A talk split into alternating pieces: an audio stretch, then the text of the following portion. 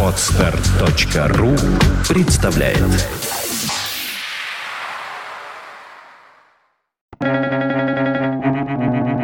Свободное радио Компьюлента Серьезный спорт не имеет ничего общего с честной игрой. Серьезный спорт – это война минус убийство. Джордж Оруэлл.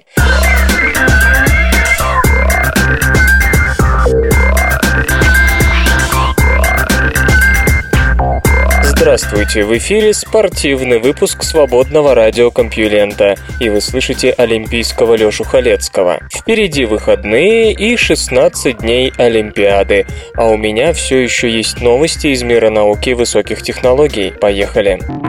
Наука и техника. Неужели Тея пережила столкновение с Землей?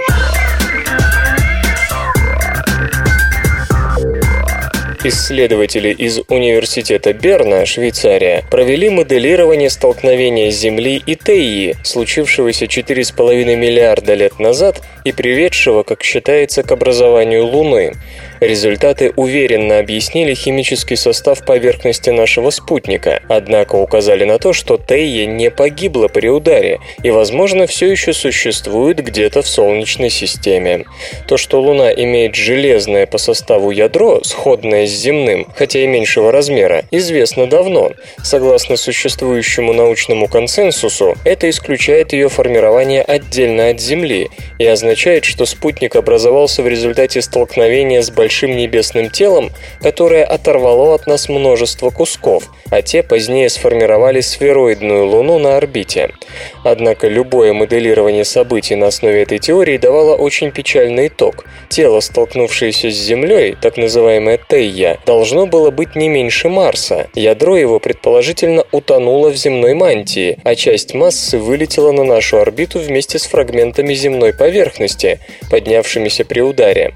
Чтобы совместить все это с наблюдаемой скоростью вращения Земли, удар должен был произойти под углом около 45 градусов, а скорость столкновения была очень низкой, менее 4 км в секунду. В противном случае энергия столкновения придала бы Земле либо слишком большую скорость вращения, либо вовсе разрушила бы ее. В свою очередь, на околоземной орбите должны были доминировать элементы Теи, а вовсе не Земли. Между тем, не только ядро Луны сходно по составу с земным. Ее оболочка сложенная из силикатов, также похожа на нашу. Сходно и количество радиоактивных изотопов самых разных элементов. Что такие силикаты должны были сформироваться из одного материала, то есть они не с Теи, а с Земли. Иными словами, модель столкновения на низкой скорости и под большим углом не годится. Исследователи под руководством Андреаса Рейфера из Университета Берна задались вопросом, а почему Тея должна была именно утонуть, закончить свое существование после встречи с Землей? Что если удар пришелся по касательной, и подняв в космос массу земных пород, Тея продолжила свое путешествие? Ведь в таком случае она унесла с собой часть углового момента, что снимает в расчетах ограничения на скорости столкнувшихся тел. Следовательно, удар мог случиться на куда больших скоростях, и в обломках, из которых образовалась Луна, доминировали земные породы, в том числе наши силикаты. По итогам проведенного моделирования, рассматривавшего вариант с формированием при столкновении до полумиллиона обломков, выяснилось, что сценарий Тея сталкивается с Землей и убегает прекрасно объясняет современный лунный изотопный состав без дополнительного подбора условий столкновения. При этом расчетная скорость столкновения превышает 10 км в секунду, а угол наклона равен 30-35 градусам. У этого блистательного объяснения современного состава Луны есть один, но существенный недостаток. Если Тея не погибла, то, по всей видимости, она все еще находится в Солнечной системе. Вот только где? Массивные звезды живут парами.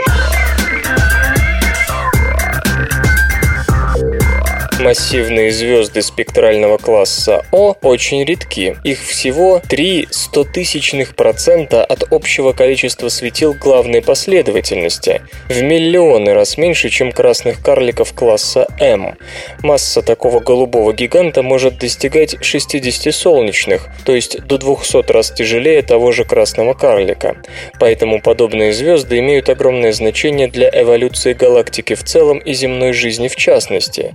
Именно они, как считается, вносят основной вклад в наработку термоядерным синтезом тяжелых элементов от кислорода и далее.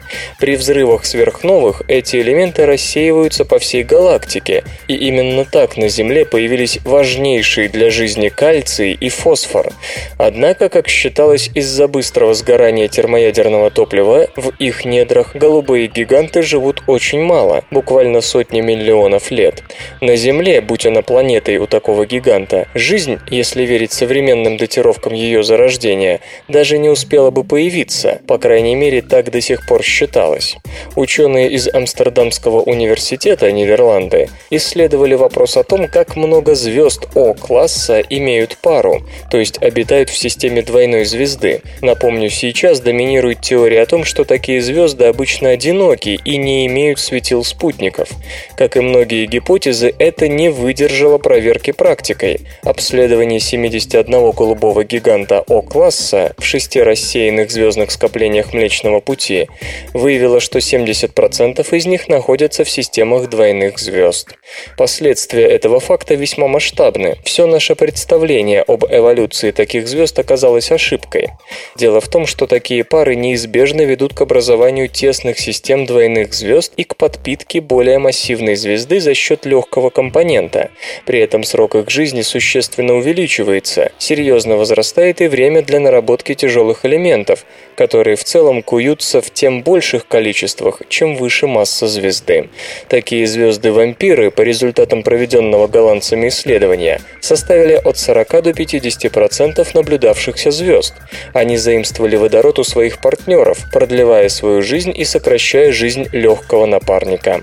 Что интересно, вторая звезда может преждевременно превратиться в сверхновую, причем очень бедную водородом. В ней останутся почти одни тяжелые элементы. По накопленным наблюдениям, примерно треть всех сверхновых галактик относится именно к этому типу сверхновых, бедных водородом. Если ранее природа этого явления оставалась неясной, то с учетом установленного процента гигантов-вампиров такого рода, событие проще всего объяснить, предположив, что взрыв бедного водородом партнера – закономерный итог звездного общежития, если партнеры массивны. Очевидно, существование как минимум части звезд Вольфа-Райе также относится к результатам такого обкрадывания гигантом спектрального класса О более легкой звезды. Другим важным следствием существования систем гигантских двойных звезд является второй сценарий их взаимодействия. Постепенное сближение по спирали заканчивается столкновением и весьма бурным слиянием, в процессе которого теоретически может формироваться куда более массивная звезда-сверхгигант. Буря способна ускорить разрушение озонового слоя. Летние грозы на территории Соединенных Штатов поднимают водяной пар гораздо выше, чем принято считать, запуская тем самым каскад химических реакций, которые с потеплением климата могут представлять серьезную угрозу для озонового слоя Земли. Джеймс Андерсон, атмосферный химик из Гарвардского университета, и его коллеги сделали свое открытие при исследовании происхождения высотных перистых облаков, тонких образований, окутывающих небо и удерживающих тепло тепло, способствуя парниковому эффекту.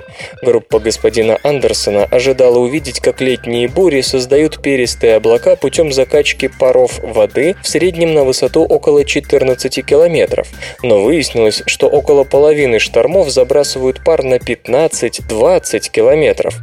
И это тревожная новость.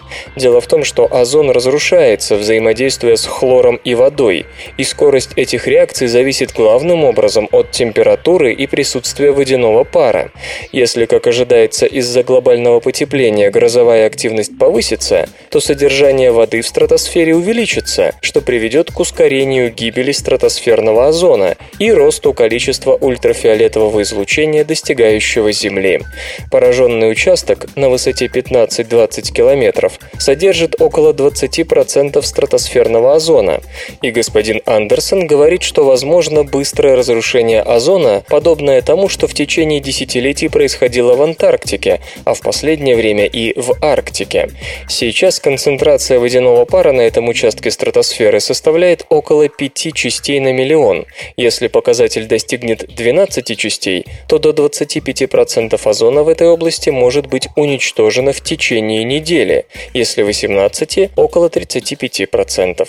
Исследование также поднимает вопрос о геоинженерии, манипулировании окружающей средой для смягчения последствий изменения климата. Один из активно обсуждаемых методов – закачка сульфатных аэрозолей в стратосферу для отражения солнечного света обратно в космос.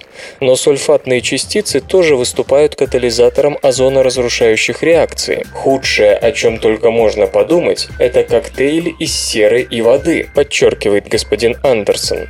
Однако, по словам Дэвида Кита, геоинженерного эксперта Гарвардского университета США, результаты исследования вовсе не обязательно означают, что о геоинженерии следует забыть. Повышение риска из-за водяного пара и сульфатов можно компенсировать снижением содержания хлора в результате успешного осуществления Монреальского протокола, отмечает ученый, опираясь на предварительные расчеты. Куль-куль-куль-куль-ту-ту-ту-ту-ра. Попса стала громче. Bye. Поп-музыка давно не та, в этом нет никаких сомнений, и теперь это доказано наукой. Жоан Серра из барселонского НИИ искусственного интеллекта Испания и его коллеги обратились к базе данных «Миллион песен», которая представляет собой общедоступный 280-гигабайтный файл, содержащий исчерпывающую информацию о композициях почти 45 тысяч исполнителей. 464 411 песен увидели свет с 1955 по 2010 год. Они-то и интересовали ученых. Специалисты сфокусировались на трех аспектах – тембре, тональности и громкости. Как выяснилось, после пика, достигнутого в 60-х годах прошлого века, тембровое разнообразие неуклонно снижается, что говорит о гомогенизации инструментальной палитры и стандартизации методов записи. То же самое и с тональностью. Музыкальный словарь практически не претерпел изменений, но синтаксис стал более ограниченным. Композиторы выбирают только те сочетания нот и аккордов, которые уже испытаны предшественниками. Зато поп-музыка стала громче, ваша бабушка совершенно права. И здесь надо понимать, что речь идет не о том, в какую сторону вы крутите ручку настройки, а об особенностях звукозаписи. Аудиосигнал колеблется между определенными значениями, по старинке обозначаемыми плюс 1 и минус 1. Положительные и отрицательные значения нужны для того, чтобы заставить мембрану громкоговорителя двигаться. Аудиосигнал с предельными значениями плюс 0,6 и минус 0,6 громче, чем тот, который ограничен отметками плюс 0,2 и минус 0,2. Исследователи пришли к выводу, что громкость музыки растет примерно на 1 дБ каждые 8 лет. При этом песни становятся не просто громкими, а однообразно громкими. В них ничего не выделяется, нет никаких акцентов. В то же время следует отметить, что выбранная специалистами база данных далека от совершенства. К периоду 1955-59 годов там относится всего 2650 песен, а 2005-2009 года представлены аж 177 тысячами композиций. Туда попали только те старые песни, которые остаются более или менее известными, а потому были оцифрованы. Иными словами, по этой базе нельзя судить, что было действительно популярным в середине века. Но из этого можно сделать любопытный вывод. Если нынешние тенденции, выявленные исследователями, считать плохими, плохим знаком, то логично предположить, что песни, выделяющиеся из общей массы, должны становиться хитами, а идеальными хитами с этой точки зрения могли стать старые композиции, но их почему-то мало кто слушает. Интернет и связь. Google запустила в США сверхбыструю интернет-сеть. Компания Google, как и ожидалось, начала предоставлять в Соединенных Штатах услуги широкополосного доступа в интернет. Запущенная волоконно-оптическая сеть получила название Google Fiber. Она обеспечивает теоретическую пропускную способность в 1 гигабит в секунду. Это приблизительно в 100 раз превышает скорость передачи данных в современных широкополосных сетях США. Пока услуги предоставляются только в одном американском городе – Канзас-Сити, штат Канзас. Google предлагает три тарифных плана – Free Internet, Gigabit Internet и Gigabit plus TV. Первый предусматривает единовременный платеж в 300 долларов и последующий бесплатный доступ в сеть на скорости до 5 мегабит в секунду. Подписчики Gigabit Internet за 70 долларов в месяц получат доступ на максимальной скорости, сетевое устройство Network Box и 1 терабайт дискового пространства в облачном сервисе Google Drive. Подключение стоит 300 долларов, долларов, но поначалу плата за него взиматься не будет. Тарифный план Гигабит плюс ТВ, помимо услуг, входящих в пакет Гигабит Интернет, предусматривает доступ к телевизионным каналам, предоставление подписчикам планшета Nexus 7, ТВ-приставки и внешнего устройства хранения данных. Абонентская плата 120 долларов в месяц. Подключение на первых порах осуществляется бесплатно. Эти забавные ученые. Карл Линней – известный шведский ботаник, естествоиспытатель и натуралист. Когда он учился в средней школе, преподаватели весьма нелестно отзывались о способностях будущего великого ученого. «Ваш сын не способен учиться в средней школе», – говорили они отцу Карла Линнея. «Напрасная трата времени и денег. Он не рожден для науки и упорных занятий. Вместо изучения латыни он тратит время на раскладывание трав на бумаге. Ему не под силу закончить курс средней школы. Лучше его взять из школы. Полезнее будет, если ваш сын займется каким-нибудь ремеслом. Например, ну, сапожным. Наука и техника. Термиты защищаются от врагов с помощью взрывающихся химических камикадзе.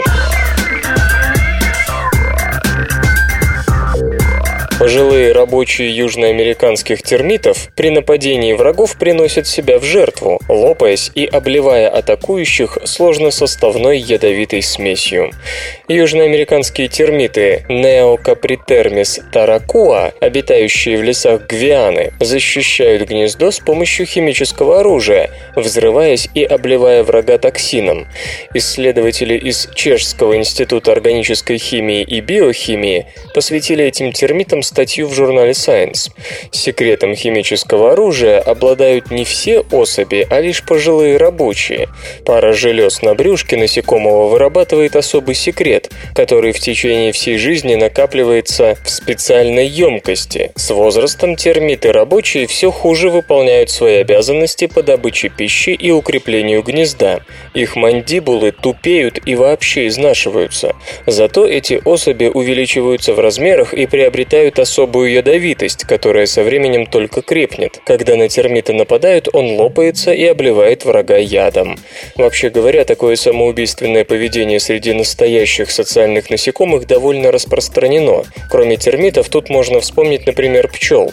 Рабочие особи у таких видов стерильны, заботиться о передаче собственных генов в следующее поколение им не нужно, поэтому они могут посвятить себя защите колонии, не особо думая о самосохранении.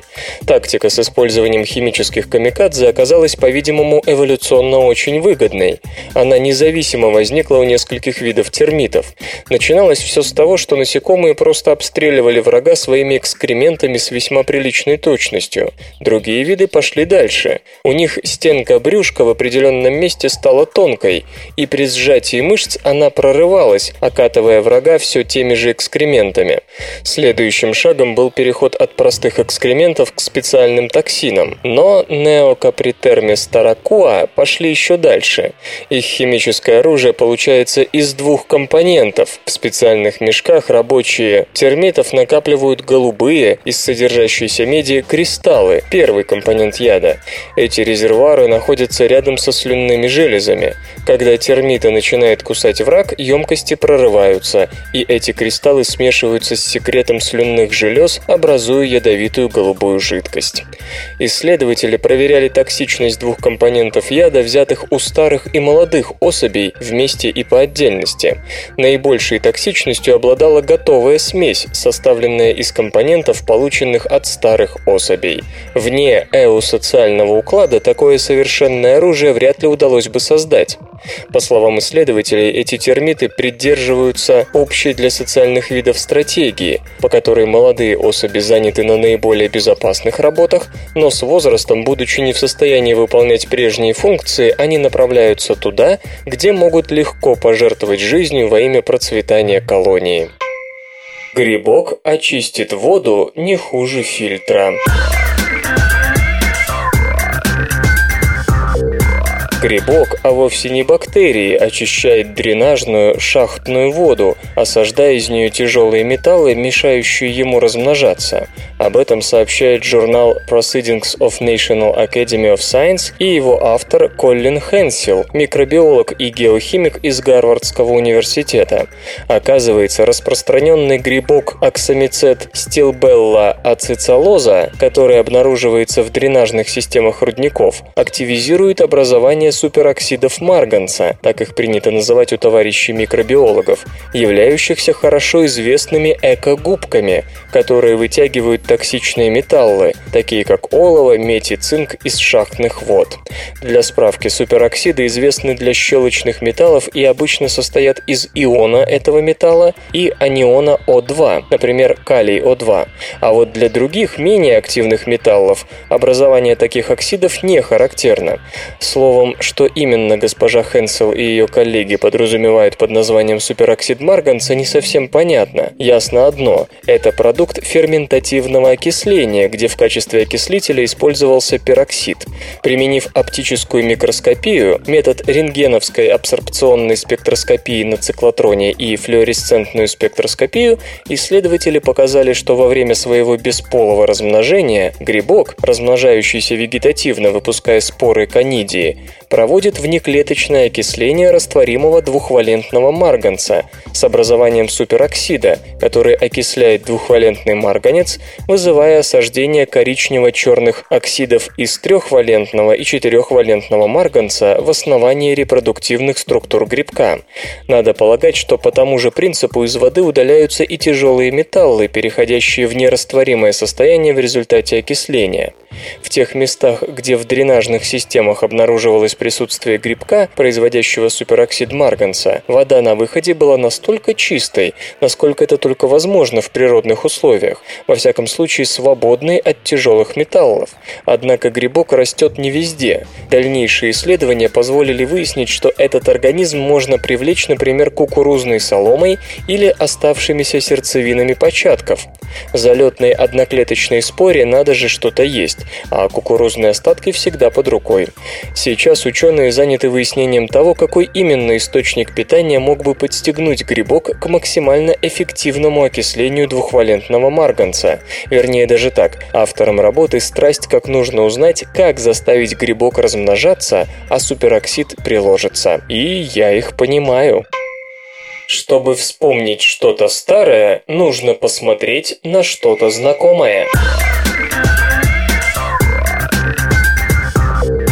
Запись новой информации происходит у нас в постоянном сравнении со старой. Если перед встречей с чем-то новым мы видели что-то знакомое, то в памяти отложатся черты сходства старого и нового, а не то, что их отличает. Когда мы идем по уже сто раз хоженной улице, то можем обратить внимание, что на ней, к примеру, кое-где переложили асфальт, а можем отметить, что знакомая старушка сидит на той же скамейке, что и всегда.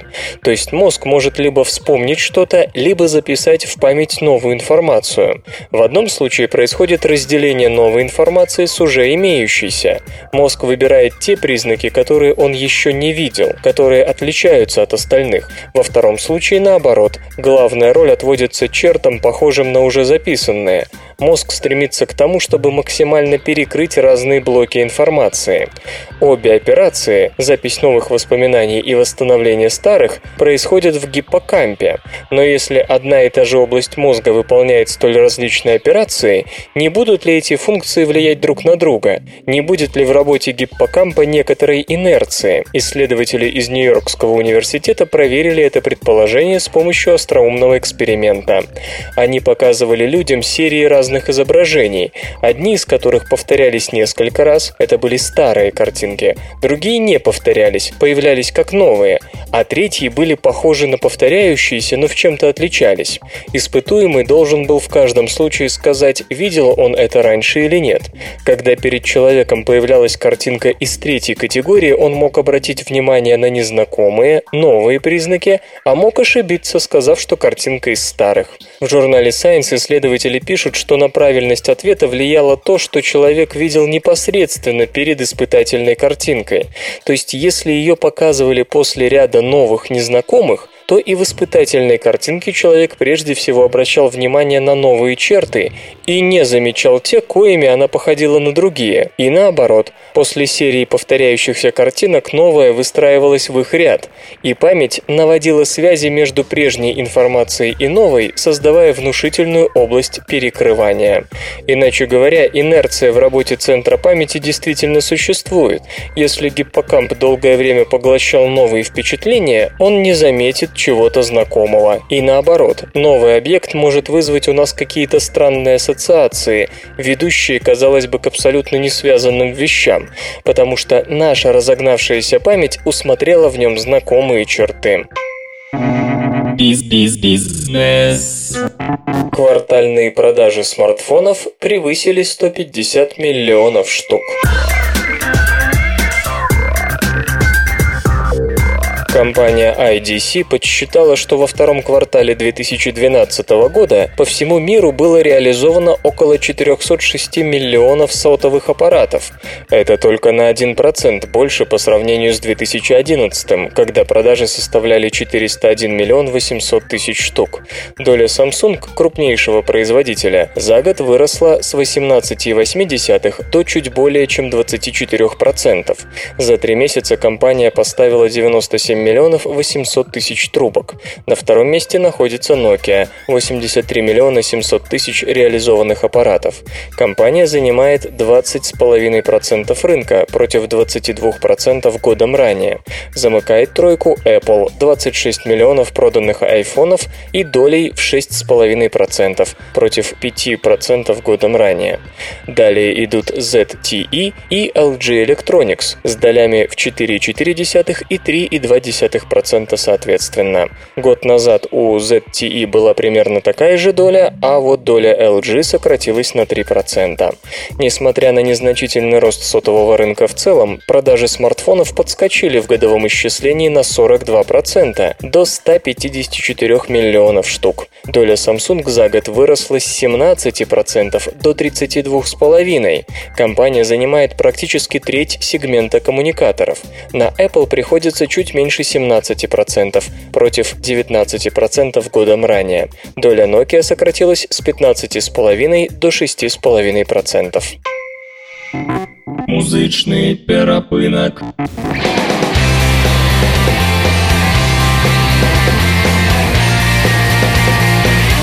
Сегодня в эфире свободного радиокомпьюлента группа «Дети понедельника», а получать эстетическое удовольствие мы будем от песни «Спортивная». Нас кидало, мы кидали, нас бросало, мы бросали. Все на ветер, ветер на куски. Нас гоняли, мы стояли, нас роняли, мы вставали. Пробиваясь в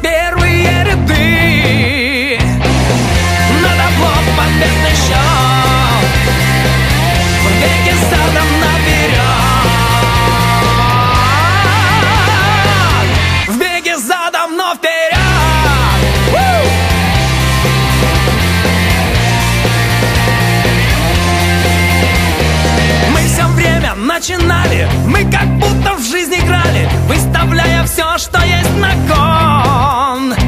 Бились в пух, не зная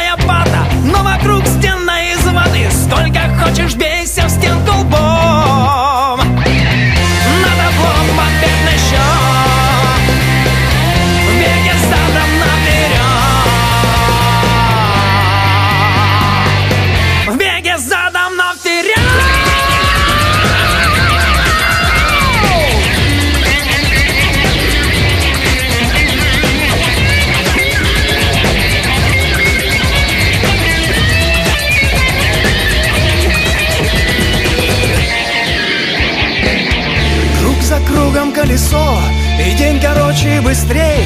Мы бежали по прямой Но все сомкнулось вдруг в кольцо. Мы не верили портретам Но мы в рамке на стене. Неизвестные герои Не отснятого кино. Нас ругали, мы смеялись Нас не звали, мы назвались. Мы скитались в поисках воды. Век прошел, и мы созрели. Для глухих мы песни пели. Для слепых оставили следы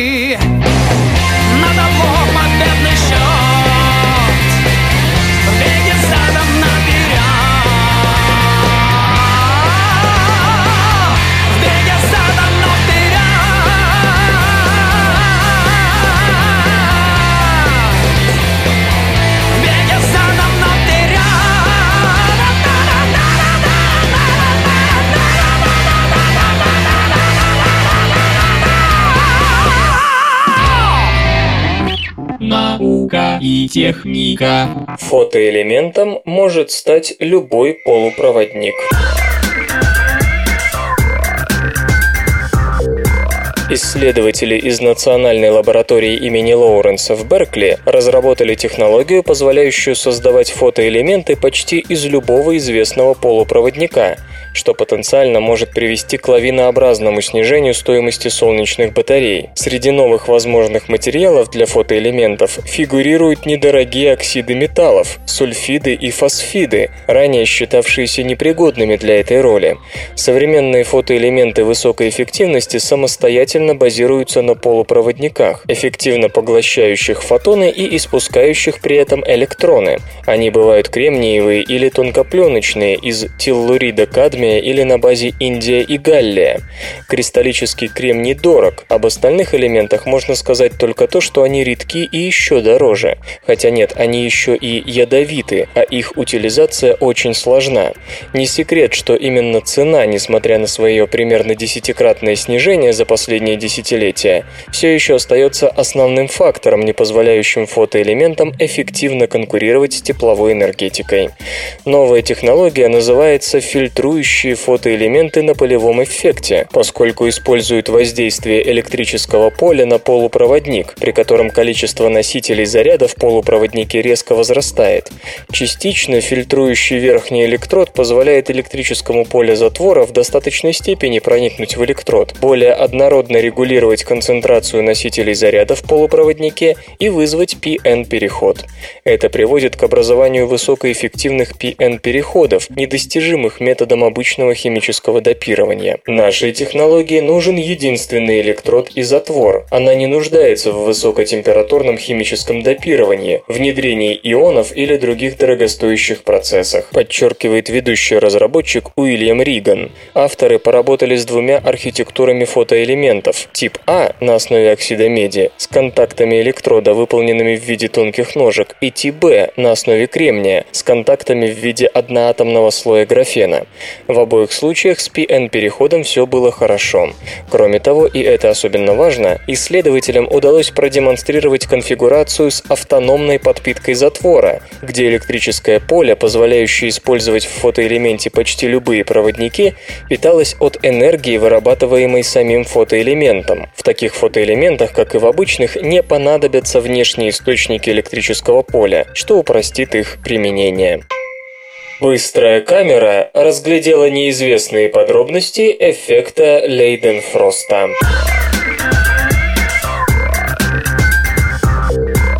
Вы ведь знаете, что происходит, если капнуть на раскаленную сковородку водой? Жидкость соберется в мелкие плоскодонные капельки, парящие над самой поверхностью сковороды, скользя по ней в разные стороны и постепенно испаряясь.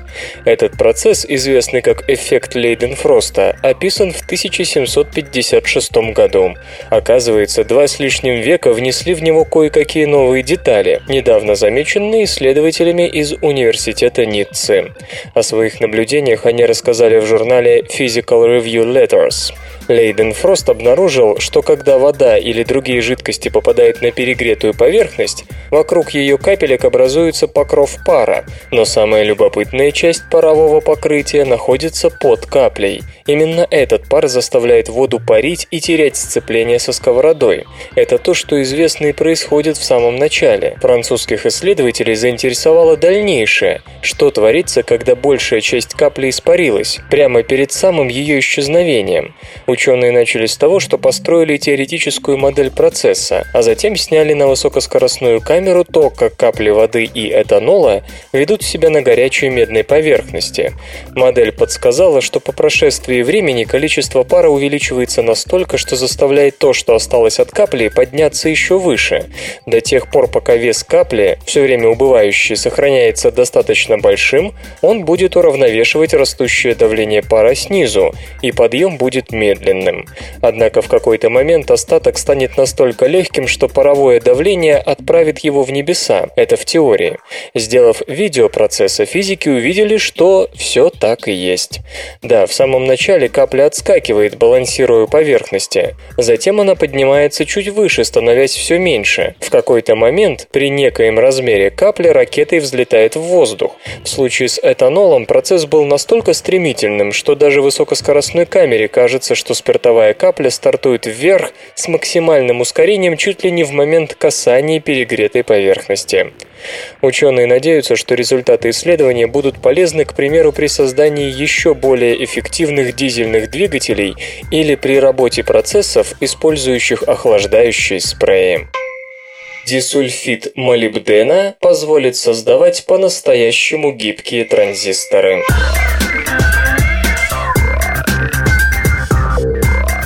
Будущее так называемой носимой электроники, умных перевязок и других по-настоящему гибких электронных устройств зависит от возможности создания транзисторов, работоспособных в вашем брючном кармане. Кажется почти фантастикой, не так ли? И все-таки кое-что тут делается. Тайваньским исследователям, судя по сообщению в журнале Nano Letters, удалось построить такой транзистор на основе тонкой пленки дисульфида молибдена и полимерного геля. Весьма быстрое устройство функционально актуально даже тогда, когда его складывают почти пополам. Любопытно, что в то время, как бескрайнее море ученых, сбившихся в тучное стадо, повинуясь единому порыву, верит в то, что графен является тем самым ключом от двери, за которой находится новый мир гибкой электроники, Лайн Дюн Ли из Центральной исследовательской академии Тайваня и его японские коллеги обратили взор на дисульфид молибдена, потому что этот материал имеет то, чего напрочь лишен графен – запрещенную зону зону, без которой невозможно создание транзистора. Графеновый транзистор будет всегда находиться в состоянии «включено», не без ехидства замечает господин Ли. Для создания своего транзистора ученые воспользовались двухступенчатым процессом химического осаждения из газовой фазы, который они же сами и разработали. Так была получена пленка дисульфида молибдена толщиной в 3 атома на поверхности подложки из изолирующего пластика – полиимида. Последним этапом стало покрытие пленки полупроводника ионным гелем, представляющим собой смесь полимера и ионной жидкости. Итог – при приложении к гелю напряжения в 0,1 вольт, содержащиеся в нем ионы выстраиваются вблизи поверхности пленки, блокируя электронный поток через дисульфид молибдена. Дальнейшее увеличение напряжения до 68 сотых вольт заставляет ионы диспергироваться, и транзистор включается. Авторы сообщают, что зафиксированная скорость электронного потока молибденового транзистора находится на уровне его традиционных кремниевых собратьев, однако напряжение, необходимое для переключения молибденового транзистора, ниже того, что требуется кремниевым устройствам. Испытывая разработку на гибкость, ученые обернули ее вокруг стержня радиусом 75 мм, тоньше тайваньской зубочистки, и хотя продукт оказался практически сложенным пополам, он продолжал прекрасно функционировать. Железо и, и, и, и гаджеты. Razer Ouroboros – трансформируемая мышь для завсятых игроков. Компания Razer представила флагманскую игровую мышь Ouroboros, которая, как утверждается, имеет полностью изменяемую эргономику. Название Ouroboros имеет прямое отношение к одному из древнейших символов Ouroborosу, свернувшемуся в кольцо и кусающему себя за хвост змею. Несмотря на то, что символ имеет множество различных значений, самая распространенная трактовка описывает его как репрезентацию вечности и бесконечности. Razer полагает, утверждает, что нет двух людей с полностью одинаковой анатомией ладони и хватом. Именно поэтому была создана мышь, форму которой пользователи смогут изменять по своему усмотрению. Благодаря трансформируемой конструкции можно выбрать нужную длину и угол наклона верхней панели корпуса, а также установить наиболее удобные боковые накладки. Симметричный дизайн позволяет использовать манипулятор и правой, и левой рукой. Мышь применяет систему 4G Dual Sensor System, включающую лазерные и оптические датчики для наиболее точного позиционирования. Максимальное разрешение составляет 8200 точек на дюйм, время отклика 1 миллисекунда. Новинка оснащена 11 программируемыми кнопками, предусмотрена возможность временного снижения разрешающей способности, к примеру, при переходе в режим прицеливания. Манипулятор может работать в проводном и беспроводном режиме. Во втором случае заряда элемента АА стандарта хватит примерно на 12 12 часов. В комплект поставки входит док-станция. Размеры манипулятора 116 или 136 на 71 и на 42 мм. Вес 135 граммов.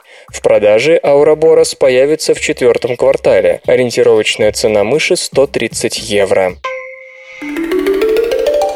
Факты. Знаете ли вы, что статистика Международной дорожной федерации утверждает, что в Монако самая большая плотность автомобилей по отношению к общей протяженности дорог? В 1996 году на каждый километр дороги там приходилось 480 автомобилей. Если попытаться припарковать эти автомобили один за другим на улицах Монако, то места хватит только половине. Наука и техника. Женский мозг стареет быстрее мужского. Исследователи сравнили активность генов в мужском и женском мозгу и пришли к выводу, что в женском возрастные изменения в молекулярно-генетической кухне наступают быстрее. Несмотря на то, что женщины живут дольше мужчин, стареют они, по-видимому, быстрее сильного пола. К такому выводу пришли исследователи из Калифорнийского университета в Беркли, проанализировав возрастную активность генов в мозгу мужчин и женщин.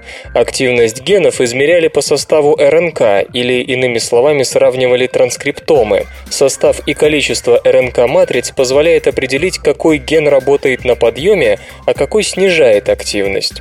Всего было проанализировано 13 тысяч генов из четырех разных участков мозга, взятых посмертно у 55 человек разного возраста. Исследователи ожидали увидеть, что возрастные изменения у женщин будут происходить медленнее, раз уж они живут дольше, но оказалось ровно наоборот.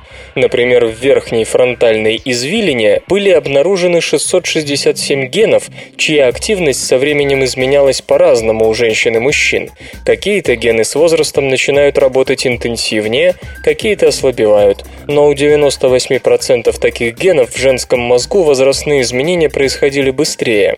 У некоторых из таких молекулярно-генетических изменений известно, что они связаны с ослаблением когнитивных функций инфекций и развитием нейродегенеративных расстройств. Иными словами, женский мозг дряхлеет быстрее мужского. Но сами ученые отмечают, что ускоренное старение касалось примерно половины женщин, из чего можно сделать вывод, что причина не в биологической запрограммированности женщин, а в конкретных условиях их жизни. Самая простая причина, которую тут можно придумать, это стресс. Действительно, эксперименты на обезьянах косвенно подтверждают, что стресс может вызывать преждевременное старение мозга. Чтобы окончательно подтвердить эту гипотезу, исследователи хотят поставить эксперименты с грызунами и одновременно проверить, как изменяется молекулярно-генетическое состояние мозга у женщин разных культур, где их положение сильно разнится в смысле подверженности ежедневному стрессу. Регулярное употребление экстази ухудшает память. Ученые наконец-то сумели достоверно описать хотя бы один побочный эффект при употреблении МДМА. У исследователей до сих пор нет единого мнения о том, в чем заключается негативное влияние экстази на мозг и есть ли такое влияние вообще. МДМА, метилендиоксименамфетамин, экстази, воздействует на нервные клетки, продуцирующие серотонин. Сильный выброс серотонина вызывает прилив энергии, стимулирует эмпатию эмоцию, обостряет чувствительность, вводит в состояние эйфории. У наркотика пытались найти побочные эффекты, и даже, кажется, нашли, но затем оказалось, что исследования проводились некорректно. Выводы о том, что экстази вызывает негативные изменения в мозгу, были сделаны при изучении людей, у которых эти изменения были и до приема экстази. Кроме того, подопытные употребляли и другие вещества, что еще сильнее заставляло усомниться в результатах исследований. Работа ученых из Кёльнс Лейденского университета Германия как будто избавлена от подобных двусмысленностей и неточностей. В эксперименте приняли участие те, у кого не было большого экстази-стажа. Испытуемые принимали наркотик не более пяти раз. Таких добровольцев набралось около полутора сотен. Все они прошли через серию разнообразных тестов, которые должны были выявить какие-либо недостатки в умственной деятельности. После этого в течение года одни из участников исследования продолжали экстази-терапию, в среднем за год они съедали 33,6 таблетки. Другие полностью прекращали прием наркотика. Обе группы большинство тестов выполняли одинаково, за одним исключением. У действующих наркоманов ухудшалась память. Когда им показывали какую-нибудь картинку, они не могли вспомнить, как выглядела рамка изображения, даже если эта рамка чем-то отличалась. Экстази испытуемые не могли вспомнить это ни сразу, ни спустя какое-то время. То есть, делают вывод ученые, достаточно трех таблеток в месяц, чтобы через год ощутить проблемы с памятью. Хотя работа выглядит несколько скромно, это едва ли не единственный научный труд, более или менее достоверно описывающий побочные эффекты при употреблении МДМА. Но ряд существенных вопросов остается. Например, можно ли ждать восстановления памяти, если прекратить столь усердное употребление наркотика? И насколько тяжелые расстройства памяти могут последовать, если наркоман не останавливается и даже увеличивает дозу? Ну и, разумеется, полученным данным требуется подтверждение на более обширной выборке, которая учитывала бы и разные физиологические параметры, и разные особенности производства наркотика. Кожные бактерии помогают иммунитету бить инфекции не хуже желудочно-кишечной микрофлоры. Наука пересматривает роль кожной симбиотической микрофлоры в деле защиты организма от патогенных бактерий. Кожа не просто защищает нас от вторжения патогенов, выступая в роли крепостной стены. Живущие на коже микроорганизмы активно взаимодействуют с нашим иммунитетом, настраивая его против потенциально опасных чужаков. До сих пор такие взаимосвязи между микрофлорой и иммунной системой обсуждались почти исключительно на примере желудочно-кишечной различных бактерий. Но, как показали ученые из Национального института аллергии и инфекционных заболеваний США, роль кожной микрофлоры в иммунной защите организма от инфекций сильно недооценивалась. Первое, что сделали исследователи, это сравнили воспалительную деятельность иммунных Т-клеток кожи у обычных мышей и мышей, лишенных кожной микрофлоры. Оказалось, что в отсутствии кожных бактерий Т-клетки вырабатывают намного меньше соединений, необходимых для воспалительной борьбы с патогеном. Чтобы убедиться, что это заслуга именно кожной, а не кишечной микрофлоры, ученые кормили животных антибиотиками, влиявшими только на состояние кишечных бактерий. Однако это никак не сказывалось на воспалительных способностях кожных иммунных клеток. Затем на безбактериальных мышей посадили бактерию Staphylococcus epidermidis, которую обычно можно найти на нашей с вами коже. Как пишут исследователи в журнале Science, присутствие одного лишь этого вида помогало Т-клеткам вывести продукцию воспалительных интермедиатов необходимый для адекватной защиты уровень. Причем бактерия оказывала такое влияние безо всякой помощи со стороны желудочно-кишечных коллег.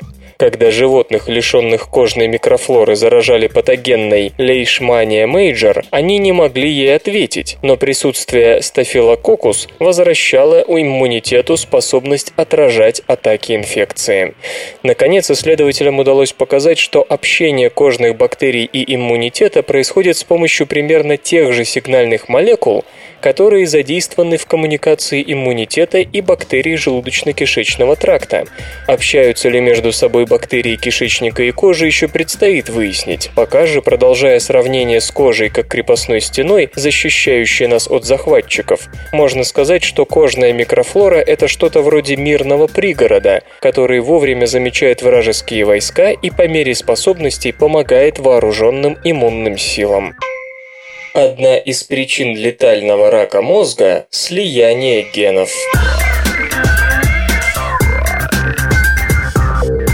Оказывается, возникновение летальной формы рака мозга – следствие слияния двух генов. Это открытие поможет онкологам разработать эффективное средство, которое позволит блокировать активность протеина, продуцируемого таким гибридом. Разные формы рака возникают в результате многочисленных возможных мутаций в отдельных генах. А бывает и так, что полноценные гены вдруг случайно сливаются вместе во время обычного клеточного деления и дают начало опухоли. Причем гарантированно смертельной. Как и следовало ожидать, протеины, кодируемые такими гибридами, стараются выполнять какую-то функцию, но также, будучи гибридными, делают все неправильно. Исследователи под руководством Анны Лазареллы из Колумбийского университета США взялись за изучение летальной формы рака мозга – глиобластомы. Как оказалось, около 3% глиобластомных опухолей, попавших в поле зрения ученых, появились именно в результате слияния двух генов, каждый из которых сам по себе играет важную, но не опасную роль. А вот соединившись, они вносят хаос в процесс клеточного деления. Протеин, продуцируемый гибридным геном, может прикрепляться к микротрубочкам веретена деления, задача которых – расталкивать реплицированные хромосомы по новым клеткам в момент деления. Неожиданное вмешательство приводит к тому, что вместо нормального деления образуются клетки с различным числом хромосом. Феномен, известный как анеоплоидия. А дальше совсем интересно. Ученые инжектировали гибридный протеин прямо в мозг здоровых мышей, и 90% животных получили ожидаемую глиобластому. Продукт жизнедеятельности раковых клеток и впрямь вызывает рак. Следующим логичным шагом стало введение препарата, способного блокировать активность нового протеина, что привело к двукратному увеличению срока жизни подопытных животных. Важно то, что поскольку гибридный протеин специфичен для раковых клеток и нигде в организме более не встречается, его блокиратор не должен вызывать сколько-нибудь серьезных побочных эффектов. Софт и безопасность. Показана возможность взлома смартфонов посредством NFC-связи. На конференции Black Hat в Лас-Вегасе, Невада, США, продемонстрирована возможность захвата контроля над коммуникатором посредством связи ближнего радиуса действия Near Field Communication, NFC. NFC позволяет мобильным устройствам, находящимся на близком расстоянии, не более 10 см, обмениваться данными через беспроводную высокочастотную связь. С помощью этой технологии можно оплачивать покупки и услуги бесконтактным способом, а также получать различную информацию. И все бы хорошо, но, как говорят эксперты, NFC может стать инструментом в руках злоумышленников. Способ взлома смартфона посредством NFC показал известный специалист по вопросам безопасности Чарли Миллер, в свое время обнаруживший возможность запуска произвольного кода на iPhone и нашедший серьезные уязвимости в браузере Safari. По словам господина Миллера, одна из проблем безопасности, затрагивающих NFC-связь, обусловлена особенностями ее реализации в операционной системе Android. Речь идет об инструменте BIM, который позволяет обмениваться различной информацией, контактами, картами, видео. При пересылке URL принимающее устройство открывает страницу автоматически, не позволяя отклонять запрос. Задействовав данную особенность, господин Миллер показал, как посредством пассивной NFC-метки и уязвимости в браузере можно захватить контроль над смартфоном. Кроме того, исследователь выяснил, что атаки на гуглофоны и некоторые аппараты Nokia можно проводить путем отправки поврежденных сигналов NFC. Свободное радио Компьюлента.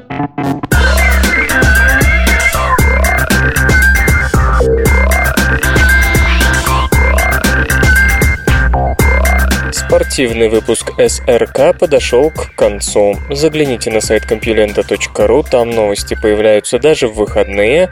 Ну а меня, Лёшу Халецкого, вы обязательно услышите в понедельник. Обещаю и держите себя в руках.